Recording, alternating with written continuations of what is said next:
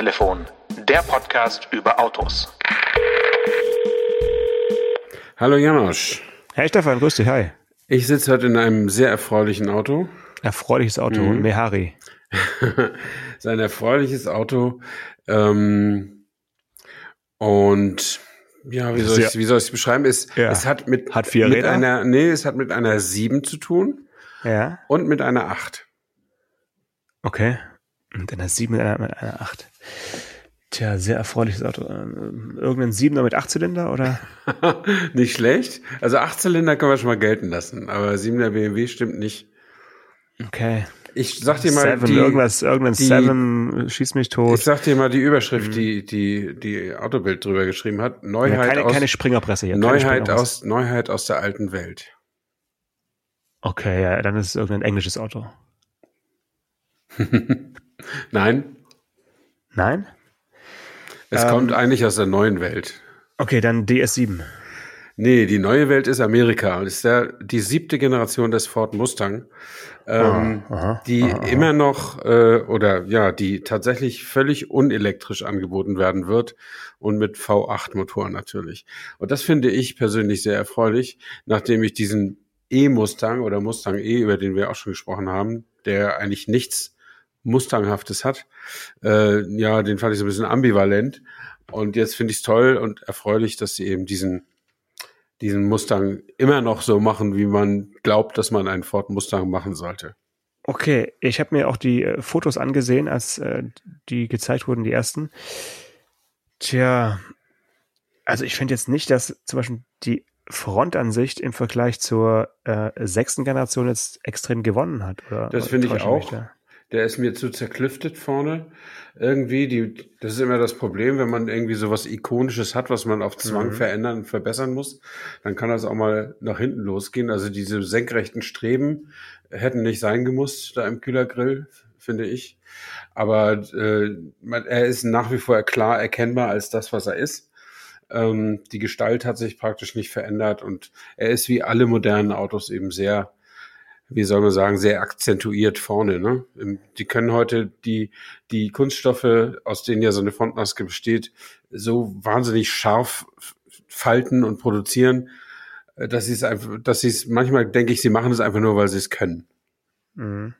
Also ich finde auch, dass, dass die Front, also es sieht für mich jetzt nicht mehr auf den ersten Blick nach einem Mustang aus, ehrlich gesagt. Es Mhm. ist halt immer noch so ein Muscle Car mäßig oder, oder das ist okay.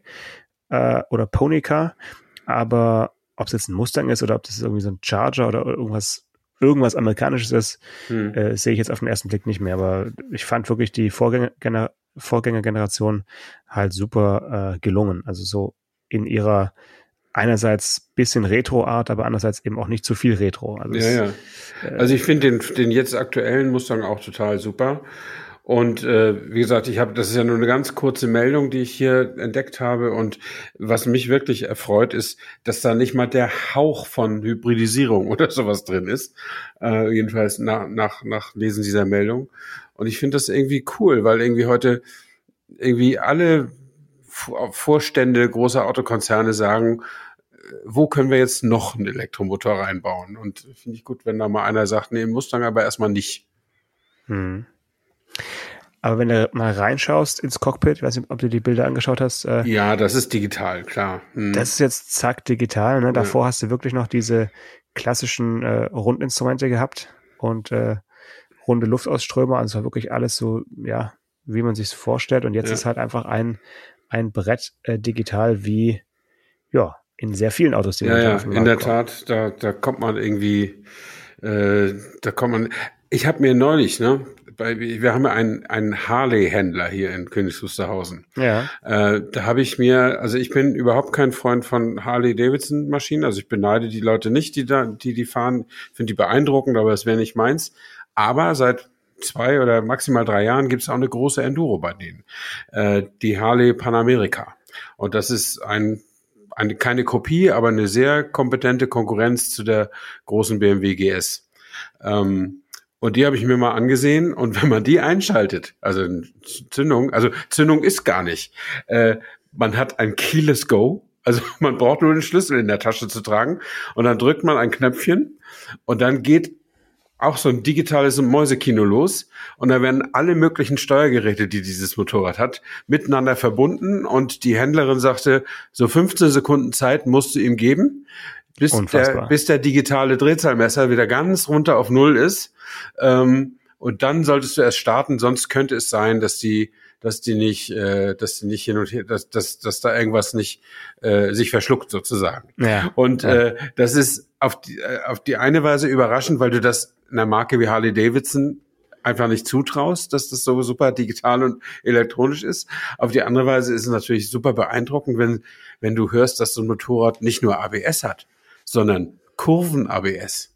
Also mhm. ab, das wirkt abhängig davon, ob du geradeaus fährst oder durch Kurven und solche ganzen Geschichten und natürlich die neuesten Abgasreinigungen und was was ich nicht alles ähm, und dann Keyless Go auf dem Motorrad, also Halleluja. Also das mhm. fand ich schon schon spektakulär und äh, ein Fluchtfahrzeug ist es aber nicht. Also man muss ja, es sei denn, du kannst 15 Sekunden wieder rausholen. Wenn es schnell gehen muss, dann musst du erstmal 15 Sekunden abwarten. Ja, mhm. ähm, ja also das ist offensichtlich ein Schicksal, dem, dem niemand mehr entrinnen kann, selbst Harley-Fahrer nicht, dass das Cockpit digital ist. Ja. Mhm. Aber mir ist nur deswegen aufgefallen, weil ich äh, vor einer dicken Woche ähm, in einem Auto saß, was eben auch genau dieses Cockpit hat, also im Sinne von äh, die Rundinstrumente, die, die ähm, äh, also nicht mehr in Form von Rundinstrumenten, sondern ja. in Form einer, einer Bildschirmdarstellung und eben direkt daneben dann äh, der berührungsempfindliche Bildschirm für die äh, Bordunterhaltung. Mhm. Äh, das war der BMW X1. Ähm, ja. Da ist jetzt ähm, am Wochenende die Sperrfrist also gefallen. Wir dürfen jetzt also auch über die Fahreindrücke sprechen. Ähm, es war deswegen eine ganz interessante Veranstaltung, weil sie in äh, Regensburg stattfand bei BMW oh. im Werk äh, oder am Werk, ums Werk herum. Das ist eine Gegend, in die mir jetzt nicht so oft gekommen ist. Ja, äh. Zumindest ich war tatsächlich noch nie davor dort. Ja. Und ähm, wir haben zwar uns ein bisschen geärgert, weil das ganze Kamerateam, Moderator und ich dann da nach Regensburg reisen mussten. Liegt jetzt nicht ganz so äh, in der im Zentrum Deutschlands, aber es ja, aber sonst reist ihr nach Barcelona oder so ist ja noch weiter. Ja, schaust du dir auf der Karte an, also Regensburg ist, ja, du, musst halt, du musst halt immer noch mal anderthalb Stunden ohne Verkehr noch mal fahren von, ja. von überall. Ne? Mhm. Und ähm, aber es hat sich gelohnt, weil, weil das Umland äh, war zum Drehen gut und ja, das ist ja wirklich äh, eine Gegend Deutschlands, in die man auch wirklich nur kommt, wenn man halt da mal hin muss. Ne? Das ist jetzt ja, nicht so, ja. man sonst immer durchfährt. Und ähm, das Cockpit ist eben genauso wie im Mustang. Also du hast äh, auch diese beiden hm. ineinander übergehenden äh, Displays und es ist bei BMW ja inzwischen dann auch der neue Standard. Auch beim äh, Zweier Active Tourer, der ein bisschen früher kam, gibt's das identische Interieur. Also die hm, beiden Autos hm. sind im Innern wirklich eins zu eins von jeder äh, Zierleiste genau gleich. Sie haben dem X1 nur zwei Unterscheidungsmerkmale gegönnt. Er kriegt ein echtes Head-Up-Display, also die Informationen werden tatsächlich ja. auf die Scheibe gespiegelt und nicht wie im Active Tourer auf so ein herausfahrendes Plexiglas-Scheibchen. Mhm. Und die äh, Türgriff oder die, die, die Türzuziehgriffe im Inneren äh, sind beim X1 ein bisschen ähm, rustikaler, ja, voluminöser. Ja, die sollen dich dann daran erinnern, dass du auch tatsächlich in einem Mitglied der X-Familie sitzt, wenn mhm. du die Tür mhm. zuschlägst. Das ist im äh, im Zweier Active Tourer ein bisschen filigraner gelöst, aber sonst wirklich genau das gleiche Cockpit. Und das war natürlich jetzt für uns zum Drehen, ich glaube, der Beitrag läuft jetzt am Sonntag bei, bei Vox, äh, war natürlich ein bisschen lustig, weil wir uns irgendwie vorkamen wie im falschen Film, wie so ein, mhm. wie so ein Déjà-vu, weil du musst ja trotzdem die Sachen zeigen ja. und denkst so, hä, haben wir nicht vor fünf, sechs Wochen gerade schon mal das Auto gedreht? Ach nee, das war ja ein anderes Auto. Mhm. Und bei mir war so das Aha-Erlebnis, dass ich das Auto erstaunlich gut fand, obwohl es halt ein SUV ist. Mhm. Und das liegt vor allen Dingen daran, weil er halt dem 2 Active Tourer doch so ähnlich ist von seiner Nutzbarkeit. Also ich ähm, habe mich dabei erwischt, wie ich quasi vergesse, dass ich in einem SUV rumfahre, weil mhm. er halt trotzdem so praktisch ist. Also du hast auch eine Rückbank, die du verschieben kannst längs, du äh, kannst die Sitze äh, 40, 20, 40 äh, umklappen und verschiedene Neigungen und so weiter. Und er hat einen vergleichsweise großen Kofferraum. Also es ist halt inzwischen ein sehr praktisches Auto so mhm, geworden, mhm. äh, so dass man sich fragt, warum muss es dann ausgerechnet noch diese SUV-Außenform sein? Warum macht er nicht gleich äh, einfach einen, einen Minivan? Also das ist Tja, äh, ja. weil Minivans glaube ich nicht so gut. Ich meine, sie haben ja mit dem Active Tourer schon den Minivan im Angebot. Dann müssen sie also auch die, die, die SUV-Fraktion noch ähm, bedienen. Ich finde das Und, übrigens von, von vorne gesehen, wenn ich das mal noch kurz zwischenschieben ja. kann. Die, der Kühlergrill ist ja so, oder von vorne sieht er so aus wie so ein, äh, wie so ein X7, der in, durch eine zu heiße Waschanlage gefahren ist, ne? Also ja, sehr ähnlich so, ne? Ja, ja, und auch, auch das Heck, äh, jetzt hat, hat man ja die ersten Bilder vom XM, also noch, sag ich mal, brachialer als der X7 ja. Äh, gesehen. Die Heckleuchten beim 9X1 sind auch schon so ein bisschen so ein Vorgeschmack auf den XM. Also sie haben da schon so die Designsprache auch an ihrem kleinsten SUV jetzt äh, mhm. mhm. irgendwie ankommen lassen. Und man muss ja sagen, der Erfolg gibt der Marke äh, absolut recht. Ich habe mir gerade mal die Zahlen angeschaut. Im letzten Jahr haben sie 240.000 Exemplare vom, vom alten X1 verkauft. Wow. Äh, 240, also weltweit, ne? Aber weltweit, ja, weltweit. Das ist äh, gut. Äh, auf Platz zwei ist der Volvo XC40 mit 200.000. Ja. Dann kommt der Audi Q3 mit 185.000. Und das erst dann kommt der Mercedes GLA mit 127.000. Also das ist jetzt so eine weltweite Kompakt-SUV-Statistik oder wie? Äh, genau, also hier jetzt als ähm, Marktsegment SUV ja. C Premium ja. äh, Global. Also aber weißt du, was mich am meisten überrascht, dass der Volvo, Volvo, vor vor Audi und Mercedes liegt. Ja. Der ist ja, ja. nun wirklich kein großes, gut nutzbares Auto, oder? Ja gut, das, das sind sie alle nicht. Also das sind ja wirklich die kleinsten SUVs, die sie mhm. haben. Äh, BMW waren die ersten, die damit 2009 auf den Markt mhm, gekommen sind. Mhm. Dann kam, glaube ich, zwei Jahre später Audi mit dem äh, Q3 und erst 2013 kam äh, dann Mercedes mit dem 2, mit, mit, mit, mit dem GLA. Also es ist ja noch ein relativ junges ja, Segment, so diese, diese kleinen SUVs. Also BMW hatte den X1, bevor Audi den Q3 hatte? Ja. Bist du sicher? Ziemlich, ja. ja wow. Ich gar und, nicht gedacht. Und der erste X1 war ja aber mehr so ein höher gelegter Einser-Kombi, ne? wenn ja, du dich noch an den genau, erinnerst. So der, aus, ja. der war wirklich mehr wie so ein, ja, das so ein Subaru hm. äh, Forester oder so. so Vorsicht. So ein bisschen. Warum? Vorsicht, BMW-Fans könnten zuhören. Nein, nein, nein, nein, von, von, von der Art des Autos. Das war ja, noch nicht ja. so ein äh, Geländewagen SUV-mäßig, sondern schon eher wie so ein Geländekombi von der, von der Anmutung her. Und ja, der hat sich jetzt halt sehr gemausert. Also die zweite Generation und jetzt die, die neue als dritte Generation ist eben noch wie du gesagt hast, äh, einfach ähm, so ein, so ein zu heiß gewaschener mhm. X5 oder X7, X7 äh, ja. ist es jetzt, ne? Ja. ja. Aber das stimmt, der X5 war ja das erste SUV von BMW und das ist ja noch tief in den 90er Jahren äh, schon. Also ein, ein sehr frühes SUV überhaupt ist es gewesen. Danach ja. kam dann irgendwann der X3 und dann äh, hast du sicher recht, wenn du sagst, der X1 war schon in den Nullerjahren am Start. Ende, ja, Ende, also 2009, ja. ja. Ja, aber gut, das Auto ist jetzt 4,50 Meter lang. Ähm, hm. Also ja. schon auch nicht gerade klein. Mehr Auto äh, braucht kein Mensch, ne? Aber du, äh, du merkst ihm nicht an. Also er fährt sich wirklich, fährt sich einfach schön, muss man, mhm. muss man äh, neidlos anerkennen äh, als Nicht-Bayer. Und ähm, ja, äh, es gibt ihn halt auch als Elektroauto. Also sie, mhm. sie machen ja diese Strategie, dass sie einfach äh, die Autos jetzt nicht wie äh, zu Zeiten von i3 und, und mhm. i8 äh, extra konzipieren, sondern sie bauen halt ihre normalen Karosserien, äh, ihre normalen äh, Autos jetzt als Benziner, Verbrenner, mhm. also Benziner, äh, Diesel oder als äh, Elektrovariante äh, mhm. aus. Und der iX1 wird bestimmt auch nicht ganz uninteressant. Der kommt ja, ein bisschen später, ja, ja. Äh, paar Monate, aber ähm, den hätte man da auch schon fahren können. Wir hatten einfach jetzt keine Zeit an dem Drehtag, aber es hm. gibt den also auch als elektrischen. Wer jetzt an sich kann man, an sich kann man ja an den BMW-Zahlen dann eigentlich ganz gut sehen, wie beliebt ein Elektroauto wirklich ist. Also wenn es das gleiche Modell ist quasi, wo man sich entscheiden muss, welchen Kraftstoff will ich da drin haben und klar kann ich mir das leisten. Aber ähm, man könnte jetzt nicht sagen, wie bei den anderen, die äh, zum Beispiel Mercedes, die haben einen anderen elektrischen äh, SUV als, als mit Verbrennungsmotor.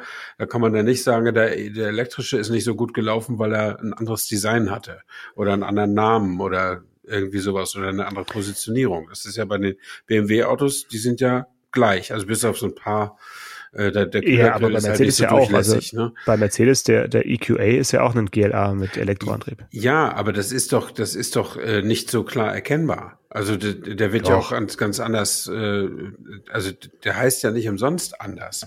Der hat, ja. hat er nicht auch eine, ich dachte immer, es wäre eine, eine andere technische Plattform. Nee, also beim EQA ist es äh, tatsächlich auch äh, genau wie bei BMW, dass sie dass sie einfach den E-Motor da in, in die gleiche Karosserie reinbauen. Ach so, also dann ist das ganze Sprechen von, also Mercedes redet doch schon seit Jahren von der EQ-Familie sozusagen.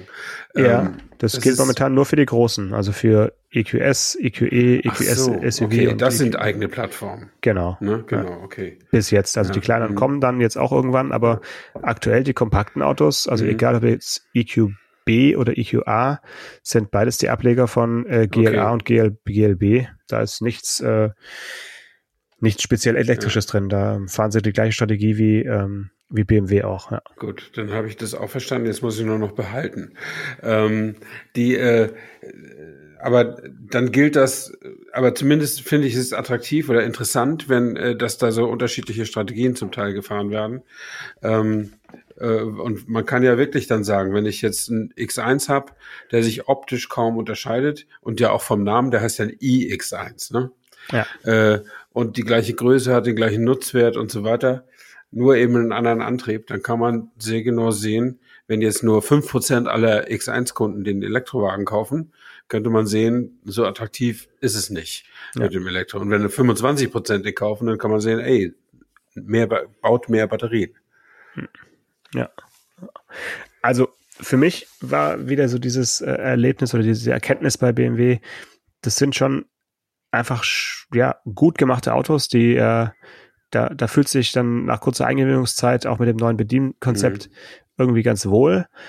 Äh, es hat nicht diesen Luxus, äh, diese Luxusanmutung mit, also ne, sie, sie finde ich immer sehr, sehr schlicht äh, gestaltet im Innern. Also du, du merkst vielleicht an den Materialien, dass es jetzt kein, mhm. ähm, kein Billigprodukt ist, aber sie versuchen jetzt nicht mit irgendwie äh, Holzfurnier oder irgendwas äh, so ähm, da irgendwelche Luxuswelt äh, vorzugaukeln. Mhm. Dafür haben sie halt äh, Rolls-Royce dann noch im, im Portfolio. Ähm, es ist irgendwie nüchtern im Innenraum, aber dann siehst du halt den Preis und denkst, ja, okay, also es ist halt schon äh, was für Leute, die jetzt sich keine Gedanken machen müssen, wie viel Geld sie für ein Auto ausgeben, weil ja. äh, der wird zwar einen Einstiegspreis von 41.400 Euro bekommen. Aber äh, jetzt zum Start weg musst du äh, gezwungenermaßen zwangsweise ein, ähm, ein Paket mit dazu nehmen, also so eine mhm. Art äh, Ausstellungspaket, nochmal zweieinhalbtausend Euro drauf. Das heißt, momentan ist der Einstiegspreis, wenn man es ehrlich äh, sagen würde, bei 43.900 Euro. Mhm. Das ist natürlich schon für das kleinste SUV ja. äh, nackt, in Anführungszeichen, eine Menge Geld, ne? Weil also unter 50.000 werden die wahrscheinlich wenig ähm, verkaufen. Mhm. Ja, aber äh, Premium halt, ne? Ich meine, man muss es denen zugestehen, du hast es ja auch gesagt, du bist in Gefahren. Äh, das gibt praktisch keinen BMW, der sich nicht gut fährt, ne? Also ja. die machen da schon vieles richtig. Ich finde, neben Porsche haben die die beste Lenkung immer schon gehabt. Und äh, der hat immer so eine ganz eigene Leichtfüßigkeit, so ein BMW. Äh, ganz anders finde ich als ein Audi, der sich äh, immer so ein bisschen sehr kompakt und sehr, äh, also nicht kompakt wie im Sinne von klein, sondern im Sinne von verspannte Muskeln. Äh, so fährt er sich wie so ein wie so ein Typ, der echt Muckis hat, aber nur 1,65 groß ist. So fühlt mhm. sich für mich immer ein Audi an. Und äh, Mercedes halt hat diese Gediegenheit, diese Lässigkeit. So, ne? ja. ähm, und insofern ist es ja auch gut so, dass, dass die alle so eine unterschiedliche, nicht nur eine unterschiedliche Markenwelt äh, repräsentieren und unterschiedliches Design, sondern eben auch unterschiedliche technische Aus, Auslegungen. Und ich kann mir das echt interessant vorstellen, wenn du irgendwie, weiß nicht, 20 Jahre äh, die Fahrwerksentwicklungsleiter bei BMW hochgeklettert bist und dann kommt so ein Headhunter und sagt, bei Mercedes ist so eine Abteilungsleiterstelle für Fahrwerksentwicklung frei, da hätten wir dich gerne. Und äh, das ist bestimmt faszinierend, aber auch total schwierig, äh, sich da umzu umzustellen. Ja, ja. Also ich würde auch sagen, dass ähm, ja leider Audi versucht hat, sich eher äh, BMW anzunähern, so was die Abstimmung angeht von Fahrwerk und Co. uns dann teilweise ein bisschen übertrieben haben. Ne? So, also es ist einfach. Ja, sie sind eben sehr knackig, so, ne? Das ja, äh, finde ja. ich auch immer, ja. Und irgendwie dadurch fehlt ihnen auch so eine gewisse Lässigkeit, die sie eigentlich sich leisten könnten, wenn man ihren Erfolg ansieht und, und ihr Design ansieht äh, und die Qualität ansieht, die sie reinbauen, äh, ja. dann brauchen sie dieses übertrieben sportliche, knackige eigentlich gar nicht zu machen. Aber nun ja, so ist es. Apropos lässig, äh, besser kann man gar nicht überleiten. Ein äh, Auto, was in den letzten Stunden, kann man sagen, äh, mhm. durchs Netz geistert, ist eins, was vielleicht deinen Autokauf nochmal über den Haufen werfen wird. Ähm, der italienische Karosseriebauer Castellani hat äh, also ein Auto gezeigt, ein ähm, Umbau, ein Retro-Umbau eines Citroën Berlingo, so dass du vom eigentlichen Berlingo eigentlich nichts mehr erkennst. Mhm. Da werden jetzt manche sagen, ja, endlich macht's mal jemand. äh, andere werden sagen, schade. Und das Auto sieht dann eigentlich so aus wie, ja, wie eine alte Lieferwagen-Ente, kann man sagen, ne? Mhm. Nur eben in groß, ne? Ähm, der hat so geriffelte äh, Karosserieteile und so. Äh, und der sieht wirklich, also der heißt Furgonet, F-O-U-R-G-O-N-N-E-T-E, wer, wer das mal googeln möchte. Lieferwagen, ja. Furgonet. Ja. Mhm. Ähm, und äh, Furgonet heißt, hast du vorhin rausgefunden, Lieferwagen. Ne? Mhm. Ähm, und das sieht wirklich irgendwie auf den ersten Blick total klasse aus. Äh, wirklich so wie im, in so alten Filmen mit Jean-Paul Vermondo, da geisterten diese Autos da durch die Szenerie. Ähm, andererseits ist es halt nur der Lieferwagen, also es hat nur Vordersitze und hinten einen Laderaum. Äh, das heißt, ich müsste dann irgendwann mal sagen, mit, mit unseren Enkeln fahren wir nicht mehr irgendwo hin. Und zweitens, ähm, ich bin tatsächlich nicht so ganz sicher, wie ich zu dem, ob ich zu dem Retro-Thema so positiv stehe, dass ich so ein Retro-Auto auch wirklich besitzen möchte. Also jetzt kommt ja, wie wir seit letzter Folge wissen, bei uns ein Fiat 500 ist Haus. Das ist ja auch auf seine Weise irgendwie Retro. Ja gut, ähm, aber das ist schon und das werde ich mal sehen, wie, ja? wie wie gut ich das aushalte. Das ist ja schon ein moderner Klassiker irgendwie, aber es ist natürlich ganz klar ein Retro-Auto, weil es ja auch die, das technische Konzept ignoriert, was der, das originale Auto mal hatte mhm. und, und mhm. einfach auf moderne Zeiten umgestellt ist. Und damals, als der Auto des Jahres wurde. Da gab es die Feierlichkeit und da war der Marchione erstens mhm. noch am Leben und zweitens war der auch da. Das war in Berlin im, im Meilenwerk. Ähm, so hieß das damals noch. Heute heißt das Klassik Remise oder so. Ähm, da stand ein alter Fiat 500 und ein neuer, der gerade Auto des Jahres geworden ja. war. Die standen nebeneinander und gefühlt ist der neue doppelt so groß. Ja. Wahrscheinlich ist er sogar echt, in echt doppelt so groß, ich weiß es nicht. Auf jeden Fall sieht ein klassischer Cinquecento sieht immer so aus, als wenn man sich sehr genau überlegen muss, ob man überhaupt einsteigt. Und äh, so ein Fiat 500 von heute, das ist ein völlig normales, benutzbares Auto, so ne, mit Frontantrieb. Mhm. Also ja, äh, ich werde es ja wie gesagt sehen. Ich werde berichten von meinen Langzeitbeobachtungen eines Retro-Mobils, das zu unserem Haushalt gehört. Ähm, aber ich wäre jetzt noch nicht so spontan einen Leasingvertrag für diesen Furgonet unterschreiben. Also, ich weiß nicht, ob man den überhaupt leasen kann, ehrlich gesagt. Ja. Keine Ahnung. Steht auch kein äh, Preis bei. Das es ist gibt immer noch verdächtig. Keinen Preis. Das ist, ja, also steht nur dabei, dass es alle Antriebe geben wird. Benzin, ja. Diesel und, äh, Auto, äh, und, und, und Elektrovariante. Das ist schon mal lobenswert. Ähm, schon mal lobenswert, genau. Also ich finde, es sieht schon super aus. Ähm, es wird auf jeden Fall auch zu dir passen, muss ich sagen. Die Enkel können ja mit dem 500 dann fahren. Also das, das, ja, genau. Äh, fahren wir mit zwei Autos in Urlaub oder so. Ja, genau, genau. Gepäck äh, dann in dein Fourgonette und mhm. äh, ja. genau. Ja, ja also mal gucken ich werde versuchen, den irgendwie äh, mal fahren zu können, so schnell wie es geht, falls es nicht ja. nur einen einzigen Prototyp gibt und es ist mehr so eine Art Medien. Nee, die äh, wollen den ja verkaufen. Ne? Ja, ja. Also Bestellstart ist der 1. Oktober, aber ein Preis steht halt nicht dabei. Das ist ja. immer super. Also wer immer dafür verantwortlich ist, shame on you.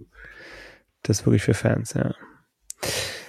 Schön. Ähm, gut, dass wir ein Podcast sind, wo man nicht sieht, was wir besprechen. Deswegen müssen die Leute immer nebenher googeln in der, in der Arbeitszeit ja, oder ist, äh, beim Autofahren okay. lieber nicht. Du hast ja die Leute auf Instagram gefragt, bei welcher Gelegenheit sie unseren Podcast hören. Da ja. haben sie oft gar nicht die Gelegenheit zu googeln, weil sie gerade Auto fahren oder Wäsche bügeln ja. oder genau. irgendwas. Das habe ich mir so gemerkt. Die meisten fahren irgendwie zur Arbeit äh, oder bügeln Wäsche. Einer fährt sogar 300 Kilometer zur Arbeit. Allerdings Aber nur montags. Also denke so, ich auch nur hier Wochenendehe ne? oder sowas in der Art. Äh, ja, das ist, das sind so die Helden des Alltags. Ne? Also Das finde ich schon äh, bemerkenswert. Ne? Ich habe kurz überlegt, was ich dazu sagen soll, dass uns mindestens eine Person beim Einschlafen hört. Das, äh, ich hoffe mal in, in halber Geschwindigkeit, also mit 0,5. Wir werden auch von einigen Leuten in äh, schnellerem Tempo gehört, das weiß ich auch äh, ja. aus erster Hand.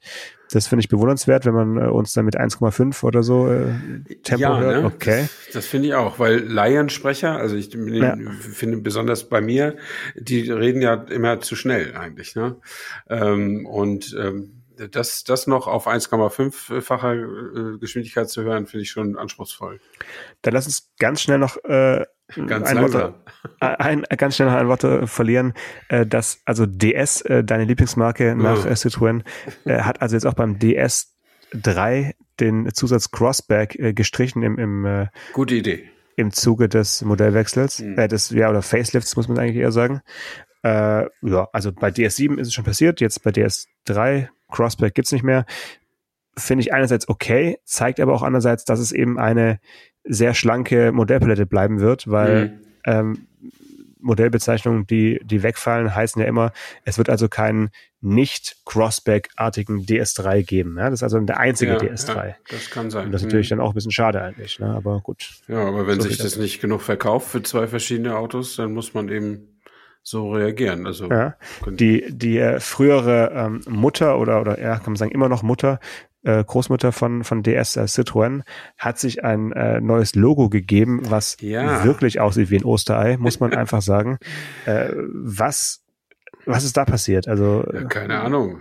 Also die haben diesen, also jetzt wer Citroën-Fan ist von unseren Hörern, diesen doppelten Winkel haben die noch, aber sie umrahmen ihn mit einem Oval so dass das so ein bisschen eiförmig aussieht. Und wie ja. das auf einen, wie auch immer geartetes Automobil auf eine Frontmaske gesetzt werden soll, das entzieht sich noch meiner Vorstellungskraft, muss ich sagen. Das, das, das geht. Also ich habe mir gerade noch mal ein Bild aufgerufen. Da sind alle neun Logos, also das ist die, die neunte Veränderung, kann es sein? Eins, zwei, drei, ja, die sind ja, ja auch schon ist, über 100 Jahre. Es ist die zehnte, also mhm. äh, ähm, zum neunten Mal gewechselt.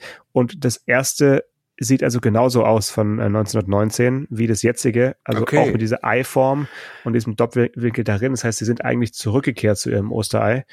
Ähm, jetzt ein bisschen moderner interpretiert mit bisschen dickerem Doppelwinkel, aber wenn man sich jetzt die Logos anschaut, die in den Jahren sagen wir mal 85 bis jetzt äh, mhm. gegolten haben, die hatten eigentlich relativ wenig mit dem Original zu tun, mhm. so dass man da schon davon sprechen kann, dass sie sich wieder auf ihre Wurzel zurückbeziehen, ja. immerhin. Also jetzt nichts ganz, ganz Neues. Ja, ähm, aber, wenn du sagst, das erste sieht sehr ähnlich aus dem, was jetzt gemeint ist, da hatten sie aber auch diese, da haben sie ja noch die Schnaufferl gebaut, diese Vorkriegswagen, wo man echt irre viel Platz hatte auf diesem riesigen stehenden Kühlergrill, dieses äh, Logo unterzubringen. Aber das ist ja heute gar nicht mehr gegeben. Also bei den aktuellen, da sind es ja äh, ist der Doppelwinkel ja gar nicht im Kühlergrill, sondern da drüber. Und mhm. der, das ist ja so, äh, da ist ja so eine silberne, so eine verchromte Linie oder Spange an, an, an der Frontmaske, die zieht sich von links nach rechts und in der Mitte erheben sich diese beiden Winkel wie, wie, wie so ein EKG. So, äh, ja, so das können sie jetzt aufgeben. Aus. Also da haben sie ja, ja, da kann man ja wirklich sagen, ähm, dass ihr Logo in den letzten Jahren auch ein bisschen äh, ja, missbraucht haben, in, ja, indem sie ja. da die, die Chromspange äh, bis in die Scheinwerfer gezogen haben von Doppelwinkel. Ja. Ähm, man sagt ja eigentlich Don't play with your logo oder sowas. Das hat, äh, hat man in Paris im Design Department von Citroën jedenfalls nicht beherzigt und hat da ja. sehr viel damit rumgespielt, ja. muss man sagen. Ich habe übrigens jetzt jemanden kennengelernt, der fährt einen Citroën, dessen Namen ich nicht weiß, weil diese Ur-Oldtimer haben ja alle so kryptische Namen gehabt. Ein Citroën des Baujahres 1924. Okay. Und äh, ich kenne den Mann so gut, dass ich dieses Auto wahrscheinlich irgendwann auch mal sehen werde können, werde, sehen werde und dann werde ich auch noch mehr davon berichten. Ich will nur sagen, das Auto sieht aus wie aus dem Laden, ja. weil der Mann hat eine Trockeneisreinigungsfirma. Ja, cool. Das heißt, der macht äh, mit so einem Strahlgerät und Druckluft, ja. schießt er winzige Eiskristalle, also gefrorenes CO2, äh, gegen alles, was Schmutz ist, also ja. auch gegen verdreckten Unterboden oder Rost ja. oder was weiß ich, auch Graffiti von Wänden und so. Ähm, und er hat das neulich mal mitgebracht, so eine, so eine Dose, minus 73 Grad, sind da so, sieht aus wie so wie so Kaninchenfutter, so kleine, kleine Zylinder aus Eis. Äh, und die kannst du dann natürlich auftauen lassen. Und dann hast du kein Wasser auf dem Tisch. Das ist mhm. ja Gas. Mhm. Das ist gefrorenes mhm. Gas. Gas. Es ist dann weg. Es ist mhm. trocken. Mhm. Und äh, ja, das kostet 150 Euro die Stunde, wenn er deine Terrasse oder deine Fassade oder eben auch dein Auto unter Boden oder irgendwas strahlt. Und er macht immer mal auf Facebook auch so Filme, wie das geht. Und das geht bei manchen Oberflächen geht das ziemlich zügig und super, super klasse. Also mhm. das, was er nicht, er, er wurde, äh, wir haben äh, mal im Kollegenkreis mit ihm gesprochen, er kann nicht garantieren, dass so eine Nano-Versiegelung zum Beispiel auf einer Hausfassade davon unberührt bleibt. Ähm, aber ansonsten bleibt, er richtet das Zeug also keine Schäden an. Das ist mhm. wirklich interessant, ja. Also wenn du mal mit deinen alten Autos, äh, dann such dir einen Trockeneisstrahler, solange ja. der noch flüssiges CO2 bekommt zum Einfrieren. Weil das ja. ist jetzt mit der Gaskrise auch nicht so einfach. Ja. Er, er, er, muss sich jetzt mit den Brauereien um, das, um den Grundstoff schlagen. Ja, und die okay. Preise ziehen auch an. Ja. Okay. Also ich kenne es eigentlich nur von, ähm, von Innenräumen von Autos, also so gerade so. Ja, kann man was, auch machen. Was unter den Fußmatten ist und so, genau. diese ganzen Teppiche. Mhm und so, ja. du kriegst ja gerade deinen ähm, komplett zerkratzten Kofferraum in Berlingo, bevor du ihn abgibst, kannst du damit noch mal ein bisschen reinigen ja. lassen. Sieht aus wie neu. Genau.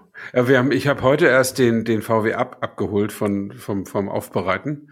Ja, äh, der sah wirklich aus wie aus dem Laden. Tipptopp, ne? Tipptopp. Nur es hat, es hat in Strömen geregnet und es war natürlich scheiße, damit durch den Regen zu fahren. Und jetzt steht er auch noch hier drei Tage bei uns, bevor wir den abgeben. Äh, wahrscheinlich muss man dann noch mal durch die Waschanlage. Aber ja, er muss ihn ja nicht sauber abgeben, oder? Also nicht nein, wirklich du, du musst den, du musst den doch äh, du musst den nicht nur sauber abgeben, du musst den auch aufbereitet abgeben, sonst kriegst du das nämlich alles aufs Butterbrot geschmiert. Denn die Und haben wie viel hast du jetzt investiert in die Aufbereitung? Äh, 300 Euro. Ist doch krass, oder? Ja, Überleg mal. Das ist echt viel. Aber ich habe mit einem Kfz-Gutachter gesprochen, der sowas erstens selber anbietet in seiner Werkstatt. Es war mhm. nur zu kurzfristig. Ähm, äh, und der auch als Gutachter solche Sachen eben begutachtet. Und er sagt, wenn ich da sehe, dass das total verdreckt und versifft ist, dann schreibe ich sofort auf, die Teile müssen neu, weil da habe ich keinen Bock, mich mit zu befassen. Mhm. Äh, und er hat erzählt von so einem VW Touareg, der kam zurück, sagt er, zum Leasinggeber, äh, der war, also da war ein Kaugummi noch von den Kindern an dem Sitzpolstern und alles Mögliche. Und da hat er dann sich das fünf Minuten angeguckt, da hat er aufgeschrieben, neuer Innenraum. Und dann musste er irgendwie nochmal 3000 Euro nachzahlen für, für die Komplettreinigung des Innenraums oder so und äh, Neuteile.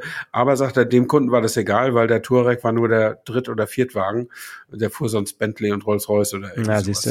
Ja. Aber äh, ja, also man muss den leider, man, und man, was mich dabei ärgert, man macht zu einem Preis, das in dem Fall von dem VW ab das Dreifache einer monatlichen Leasingrate ist, äh, macht man eigentlich die Arbeit des Verkäufers. Ja. Also desjenigen, der dann am Ende wieder äh, wieder weiterverkaufen will. Der kriegt ich finde es auch ein komisches System, ehrlich gesagt. Das Wagen. Ist, Aber äh, es, ist, es ist so wie früher mit den Maklern, weißt du? Genau. Heute teilen sich die ja die Käufer und Verkäufer die Maklerkosten, aber früher, du wolltest irgendwie eine, eine Wohnung haben oder so und der Makler macht die Arbeit für den Ver Vermieter, damit der nämlich neuen Kunden hat und der Mieter zahlt. Ja. Äh, das war früher zumindest so. Das ist, ja, manche Dinge sind eben nicht gerecht im Leben. Ja. Also gerade dieses Aufbereiten, ich meine, du, wie lange habt ihr das Auto gefahren? Drei Jahre, ne? Vier, genau. Vier, ja. Mhm. Also, und warum sollte man dem Auto das dann nicht auch ansehen, dass ihr es vier Jahre gefahren habt? Ich meine, es muss jetzt ja nicht aussehen, als ja. wäre es erst drei Monate alt. Also, es ist nee, irgendwie absurd. Nee, nee, Die, der Gedanke ist absurd. Mh. Dass man das dann macht, um es verkaufen zu können, okay. Aber ja, du hast es schon gesagt, das ist auch so ein bisschen, wenn man aus einer Wohnung auszieht und die dann auch erst nochmal streichen soll ja. für den nächsten, äh, auch wenn der danach wieder in grün streicht, äh, genau. ja. Also Hauptsache, du hast nochmal dick weiß drüber mhm. gestrichen. Also, naja. Ja, so ist es halt. Sehr schön. Ähm, ja, ich würde sagen, Wohnung streichen ist ein gutes Schlusswort, oder? genau. Und die, äh, um das Abschleifen des Fußbodens können wir uns in der nächsten Woche kümmern. Genau. Bis, bis dann. Bye bis bye. dann. Ciao. Autotelefon, der Podcast über Autos. Mit Stefan Anker und Paul Janosch Ersing. Thank you.